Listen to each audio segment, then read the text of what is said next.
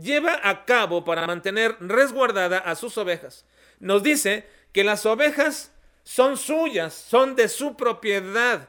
Ahora, no todas las ovejas, solo algunas ovejas. Y que precisamente en esta, e, e, Él es la puerta de esas ovejas, no la puerta del redil.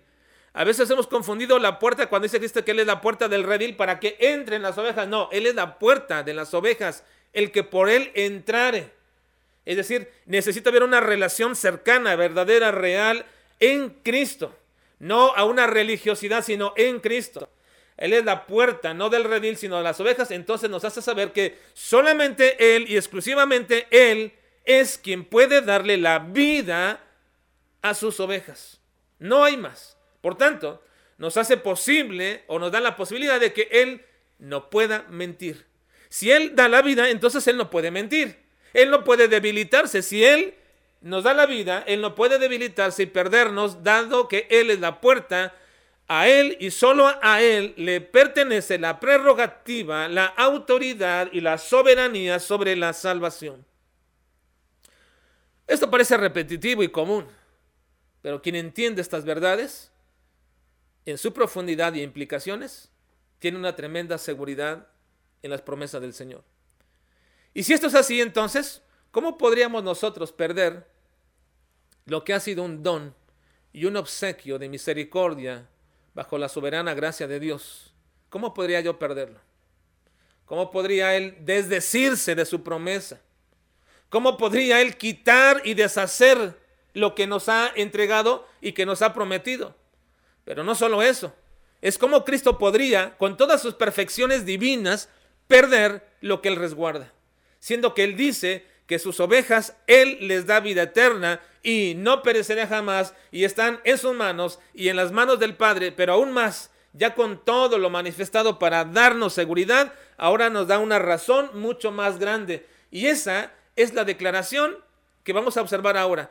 De todo lo que hemos visto, hoy culmina con una declaración que no solamente le provocó escándalo en aquel momento a los judíos, sino que también sigue causando problemas, escándalos y tanta controversia entre aquellos grupos que dicen llamarse cristianos hoy día y que lamentablemente les debo de decir y tengo que decirles que el nombre cristianos les queda muy grande, demasiado grande. No llenan la medida de alguien que se llame cristiano y que sea un discípulo real y verdadero de Cristo. No, no la llenan. Porque de ninguna forma los que no glorifican o los que glorifican a Cristo con las tres personas de la Trinidad, no pueden llamarse cristianos si no entienden y comprenden la deidad de Cristo.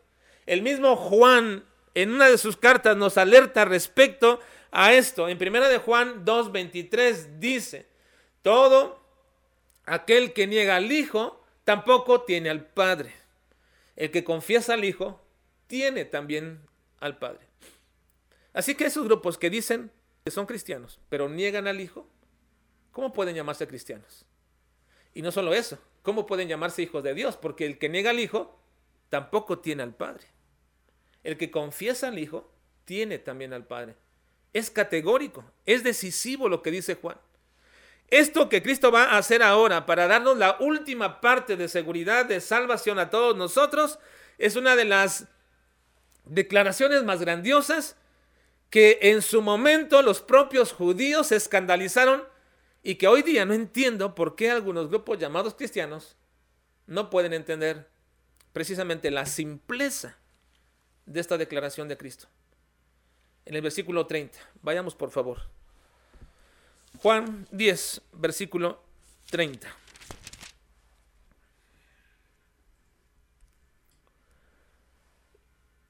Es una declaración muy sencilla y dice lo siguiente. Leamos juntos. Yo y el Padre uno somos. Una vez más. Yo y el Padre uno somos.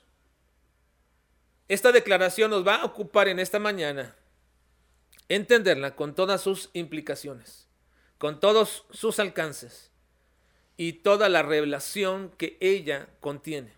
Cuando Cristo la pronuncia lo hizo a propósito, a propósito lo hizo para dejarles claro a estos judíos y a todos los demás que vendrían, todos los demás hombres que vendrían, todos los demás grupos que vendrían, que decían ser cristianos o dicen ser cristianos, dejarles claro varias cosas. En primer lugar, esta declaración la dijo Cristo con el propósito de hacer evidente la trascendencia teológica de esta declaración. Una vez más, Cristo lo dijo a propósito para dejar evidente qué tan trascendente es la teología que contiene esta declaración. ¿Qué tan trascendente es? Miren, versículo 31 al 33 dice, entonces los judíos, cuando oyeron esto, ¿verdad? Yo y el Padre uno somos, entonces los judíos volvieron a tomar piedras para apedrearle. Los judíos volvieron a tomar piedras para apedrearle.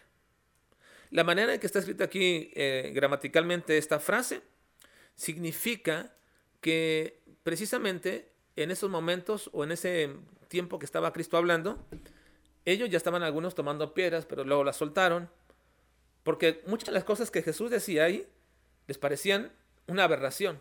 Pero cuando vuelve otra vez a decir, yo y el Padre uno somos, entonces vuelven a tomar las piedras para apedrearle. Jesús le respondió, muchas buenas obras os he mostrado de mi Padre, ¿por cuál de ellas me apedreáis? Le respondieron los judíos, diciendo, por buena obra no te apedreamos, sino por la blasfemia, porque tú siendo hombre, te haces Dios. ¿Cuál blasfemia? Decían ellos. Pues que Cristo dijera, yo y el Padre uno somos. Esta declaración de Cristo era novedosa para los judíos. No, de buenas nuevas, sino novedosa para ellos porque nunca habían escuchado tal condición. Había gente que blasfemaba el nombre de Dios y eran castigados inmediatamente y de manera muy severa con la muerte. En Levítico 24, 16 aparece la, aparece la ley acerca de la blasfemia y dice, y el que blasfemare el nombre de Jehová ha de ser muerto. Toda la congregación lo apedreará. Vean, el que blasfemare el nombre de Jehová ha de ser muerto. Toda la congregación lo apedreará. Así el extranjero como el natural. Si blasfemare el nombre, que muera. Qué terrible. Qué terrible pero, qué necesario para un pueblo que estaba siendo apartado para ser santo y luego blasfemar el nombre de Dios, era inmediatamente el castigo con la muerte. Pero esta blasfemia que se refiere aquí, en el caso donde se menciona precisamente, era maldecir el nombre de Dios. Miren, hermanos, hoy día, hoy día, si esto sucediera, ¿cuántos de esos actores que aparecen en las, en, las películas ya hubieran sido muertos este, apedreados. Bueno, hoy no lo serán apedreados, pero un día lo serán en la eternidad. Porque, ¿cómo blasfeman el nombre de Dios? ¿Cómo lo maldicen? Y el caso de este mandamiento está supeditado a una situación que pasó precisamente anteriormente, ahí mismo, en el mismo capítulo 24, en el versículo 11 dice lo siguiente, y el hijo de la mujer israelita blasfemó el nombre y maldijo. Entonces lo llevaron a Moisés y su madre se llamaba Selomit, hija de Dibri, de la tribu de Dan. Continúa. Dice el versículo 12. Eh, en adelante, y lo pusieron en la cárcel hasta que les fue declarado por palabra de Jehová. Y Jehová habló a Moisés diciendo, saca al blasfemo. Vean lo que le dice el Señor a Moisés. Saca al blasfemo fuera del campamento. Y todos los que lo oyeron pongan sus manos sobre la cabeza de él y apedreenlo toda la congregación. Entonces, mediante esto, Así lo hicieron los hijos de Israel. Y a los hijos de Israel hablarás diciendo, cualquiera que maldijera a su Dios, llevará su iniquidad. Y luego ahí viene el mandamiento, ¿verdad? Que acabamos de hablar. Y el que blasfemare el nombre de Jehová ha de ser muerto. Toda la congregación lo apedreará, así el extranjero como es natural, si blasfemar el nombre, que muera. Pero esta blasfemia, en el caso que ellos mencionan, de, de, maldecir el nombre de Dios, no fue dicho por Cristo. A Cristo lo querían apedrear porque decían que había blasfemado el nombre de Dios. En el caso de Cristo, ellos tradujeron la declaración de Cristo, yo y el Padre uno somos, como una blasfemia. Es decir, hacerse igual a Dios. En el versículo 33 le respondieron los judíos diciendo, por buena obra no te apedreamos, sino por la blasfemia, porque tú siendo hombre te haces Dios. Ellos entonces entendieron que dijo Cristo que el Padre y Él eran uno solo, entonces Cristo estaba haciéndose igual a Dios. Miren, esto es muy importante entenderlo. Acabo de decir que Cristo dijo esto de manera, a propósito, lo dijo de manera tan abierta, el Padre y yo somos uno, para que en primer lugar entendieran la trascendencia teológica de la declaración. Lo que contenía, la teología que contenía esta declaración. A mucha gente no le gusta, yo sé que no le gusta escuchar teología, pues debería de gustarles, porque toda su vida eterna será teología, conocer a Dios. Toda la vida será conocer a Dios. Porque si Dios es infinito, toda la vida, toda la vida, toda nuestra vida eterna será conocerle a Él. Así que conócele un poquito más ahora, con lo que Él te ha revelado.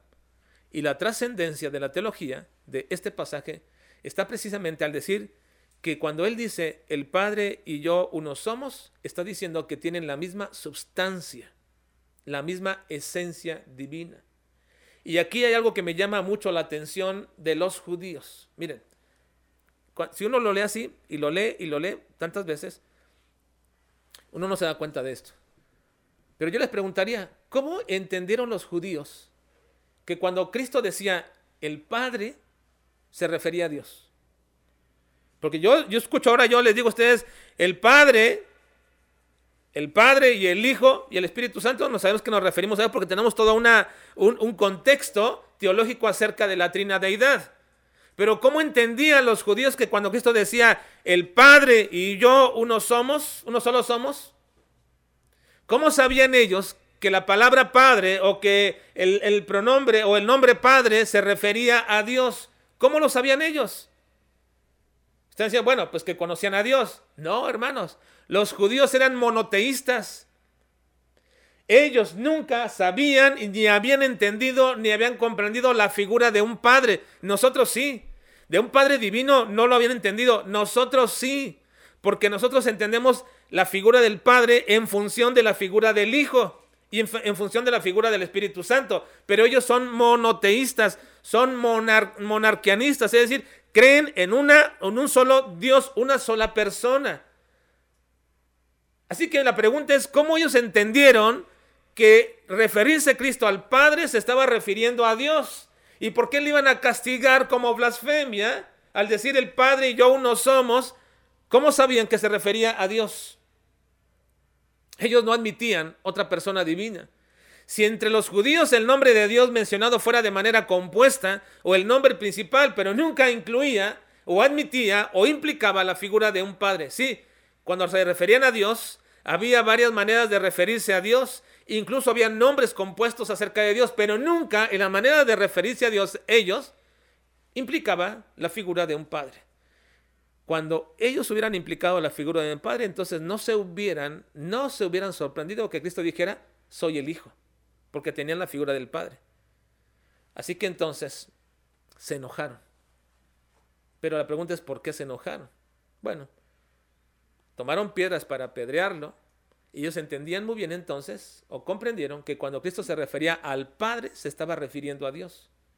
Y aún no sé por qué no lo sabían. La verdad, no sé. Cuando estaba preparando este sermón, me, saltó este, este, este entendimiento de la figura del Padre y comencé a investigar, bueno, a ver cómo es que ellos podrían entender que el Padre se refería a Dios. Bueno, la única manera es que Cristo lo dijo tan recurrentemente, tantas veces y tantas veces que Él era el Hijo y que Dios era el Padre, que de esta manera cuando Él vuelve a decir, el Padre y yo uno somos, entonces la repetición continua y constante de quién era Dios el Padre, les vino a ayudar la idea de que Dios es un Padre y que Él es el Hijo y por tanto son de la misma esencia. Y por eso, hermanos, me trae a mí la atención de todo esto y les tengo que decir que por eso es que continuamente tengo que repetir estas verdades teológicas una y otra vez para que se forme en nosotros esa mente teológica, como de alguna forma Cristo lo hizo con aquellos judíos. Y lo hizo también que cuando escuchan el Padre y yo somos uno, se enojan. Se enojan porque ahora ya la figura del Padre está en sus mentes.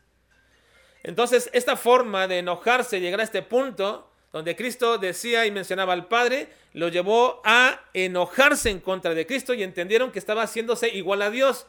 Pero ahora el decirle que eran iguales era el colmo para ellos. Pero ese era el propósito de Cristo al decir esta declaración, dejarles clara, claro, esta declaración teológica. El Padre y el Hijo son la misma, de la misma esencia, son el mismo Dios, no son la misma persona. El Padre y el Hijo son de la misma esencia y podemos decir que si estos judíos con su teología monoteísta tan arraigada por milenios entendieron lo que Cristo decía y lo entendían también y le llamaron a Cristo blasfemo, entonces ¿cómo después, con todas las escrituras reveladas ya completas, pudieran explicarse, o como ya lo tenemos ahora después, por qué ahora grupos pseudo cristianos que dicen que son cristianos, y yo le llamo pseudo cristianos, ¿cómo pueden decir que Cristo no es Dios hoy día? Si aquellos judíos ante la declaración de Cristo entendieron que se estaba haciendo igual a Dios y que se hacía igual a Dios, aquellos judíos con una teología bien arraigada judía entendieron la declaración de Cristo, ¿por qué hoy día todos estos unitarios de la doctrina monarquianista sabeliana que niegan la distinción de las personas del Padre y el Hijo, como aquel Sabelio en aquel tiempo tratando de no contradecir la monarquía divina, la unidad, enseñó que el mismo y único Dios se manifestaba y operaba en tres modos distintos, que, que Dios mismo era el Padre, que Dios mismo era el, eh, eh, eh, el Hijo en la encarnación y el Espíritu Santo en la misma persona. Esa teología es la que sustenta la mayoría de los grupos actuales de unitarios que creen en el modalismo. Y entre ellos, algunos se dicen llamar cristianos. La iglesia de Cristo. Eh, bueno, muchos pentecostés. Unitarios. Yo, o sea, hoy hay, hay bastantes grupos así. Que defienden la ultranza que Cristo, que Cristo es la misma persona del Padre y es la misma persona del Espíritu Santo. No hacen distinción de personas.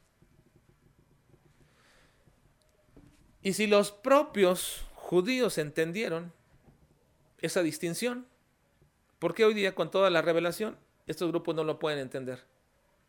¿Declaró Cristo abiertamente que Él era de la misma esencia que el Padre? Sí, por eso los judíos se enojaron. ¿Pueden hoy día esos grupos negar que Cristo sea Dios? Pues lo niegan. Muchos de ellos lo niegan. Cuando Cristo dice que Él y el Padre son uno, están haciendo una igualdad en la sustancia divina, pero una diferencia entre las personas.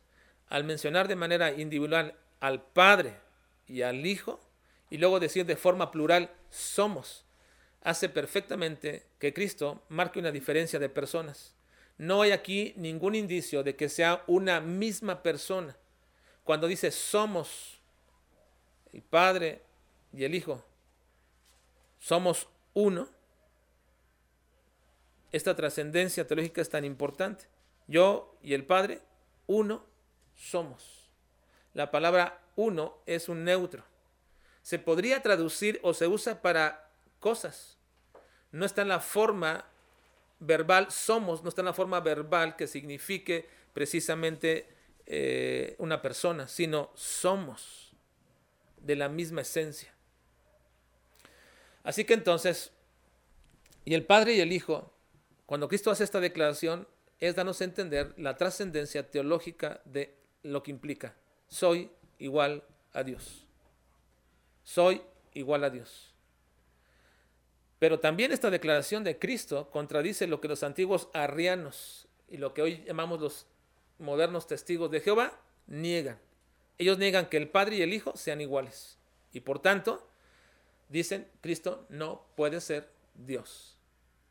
Los testigos de Jehová niegan que Cristo sea Dios. Y por tanto, también esta declaración de Cristo es tan importante. Al decir Cristo, yo y el Padre uno somos, ¿por qué hoy día estos testigos de Jehová no pueden entender la sencillez de esta declaración? Ahora, esa fue la primera razón por la que Cristo mencionó esto. Yo y el Padre uno somos. Ahora, una segunda razón es para hacer evidente, para hacer evidente la legitimidad de su nombre y su posición como Dios. Vean el versículo 34 al 38. Jesús le respondió, ¿no está escrito en vuestra ley? Yo dije, ¿dioses sois? Si llamó dioses a aquellos a quienes vino la palabra de Dios y la escritura no puede ser quebrantada, al que al Padre santificó y envió al mundo, vosotros decís, tú blasfemas porque dije, Hijo de Dios soy. Si no hago las obras de mi Padre, no me creáis. Mas si las hago, aunque no me creáis a mí, creed a las obras para que conozcan y creáis que el Padre está en mí y yo en el Padre. La segunda razón por la cual Cristo pronuncia esta declaración, yo y el Padre uno somos, no solamente es para hablar de la trascendencia teológica o que encierra esta declaración de que son la misma esencia, sino también para legitimar que su nombre y su posición es de Dios. Ahora, Cristo les contesta, ante aquel enojo, les contesta con una pregunta y lo remite al uso de la palabra Dios. En una de las ocasiones, por el mismo Dios, que le llama a hombres dioses. Y se está refiriendo a un grupo de jueces, los jueces de Israel.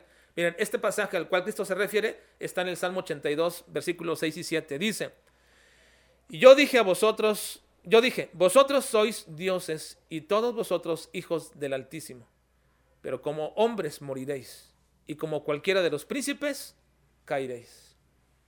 La razón de llamar aquí dioses para referirse a su posición de autoridad, en cierta forma, Dios los ha puesto como extensión de su autoridad. Miren, el versículo 1 del Salmo 82 dice, dice ahí mismo en el versículo 1 del Salmo 82.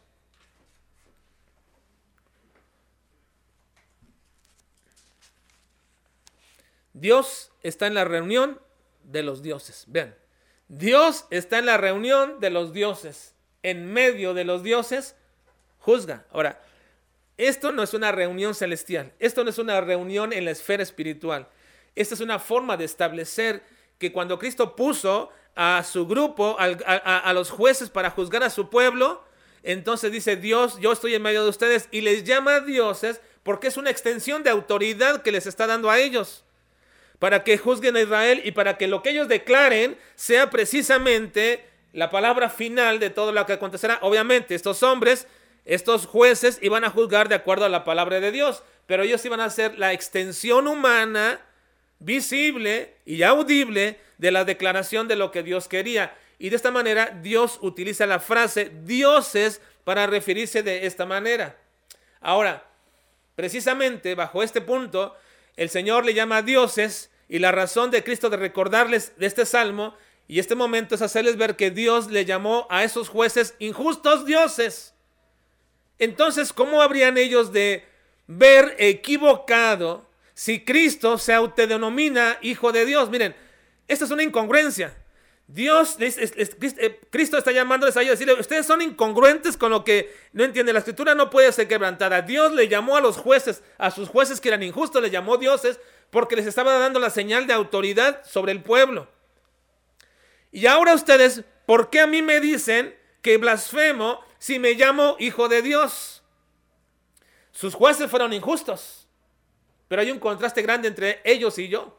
En primer lugar, el Padre a mí me santificó y me envió encarnándome. Y en segundo lugar, las obras que yo hago son superiores a las obras que sus jueces hicieron antiguos.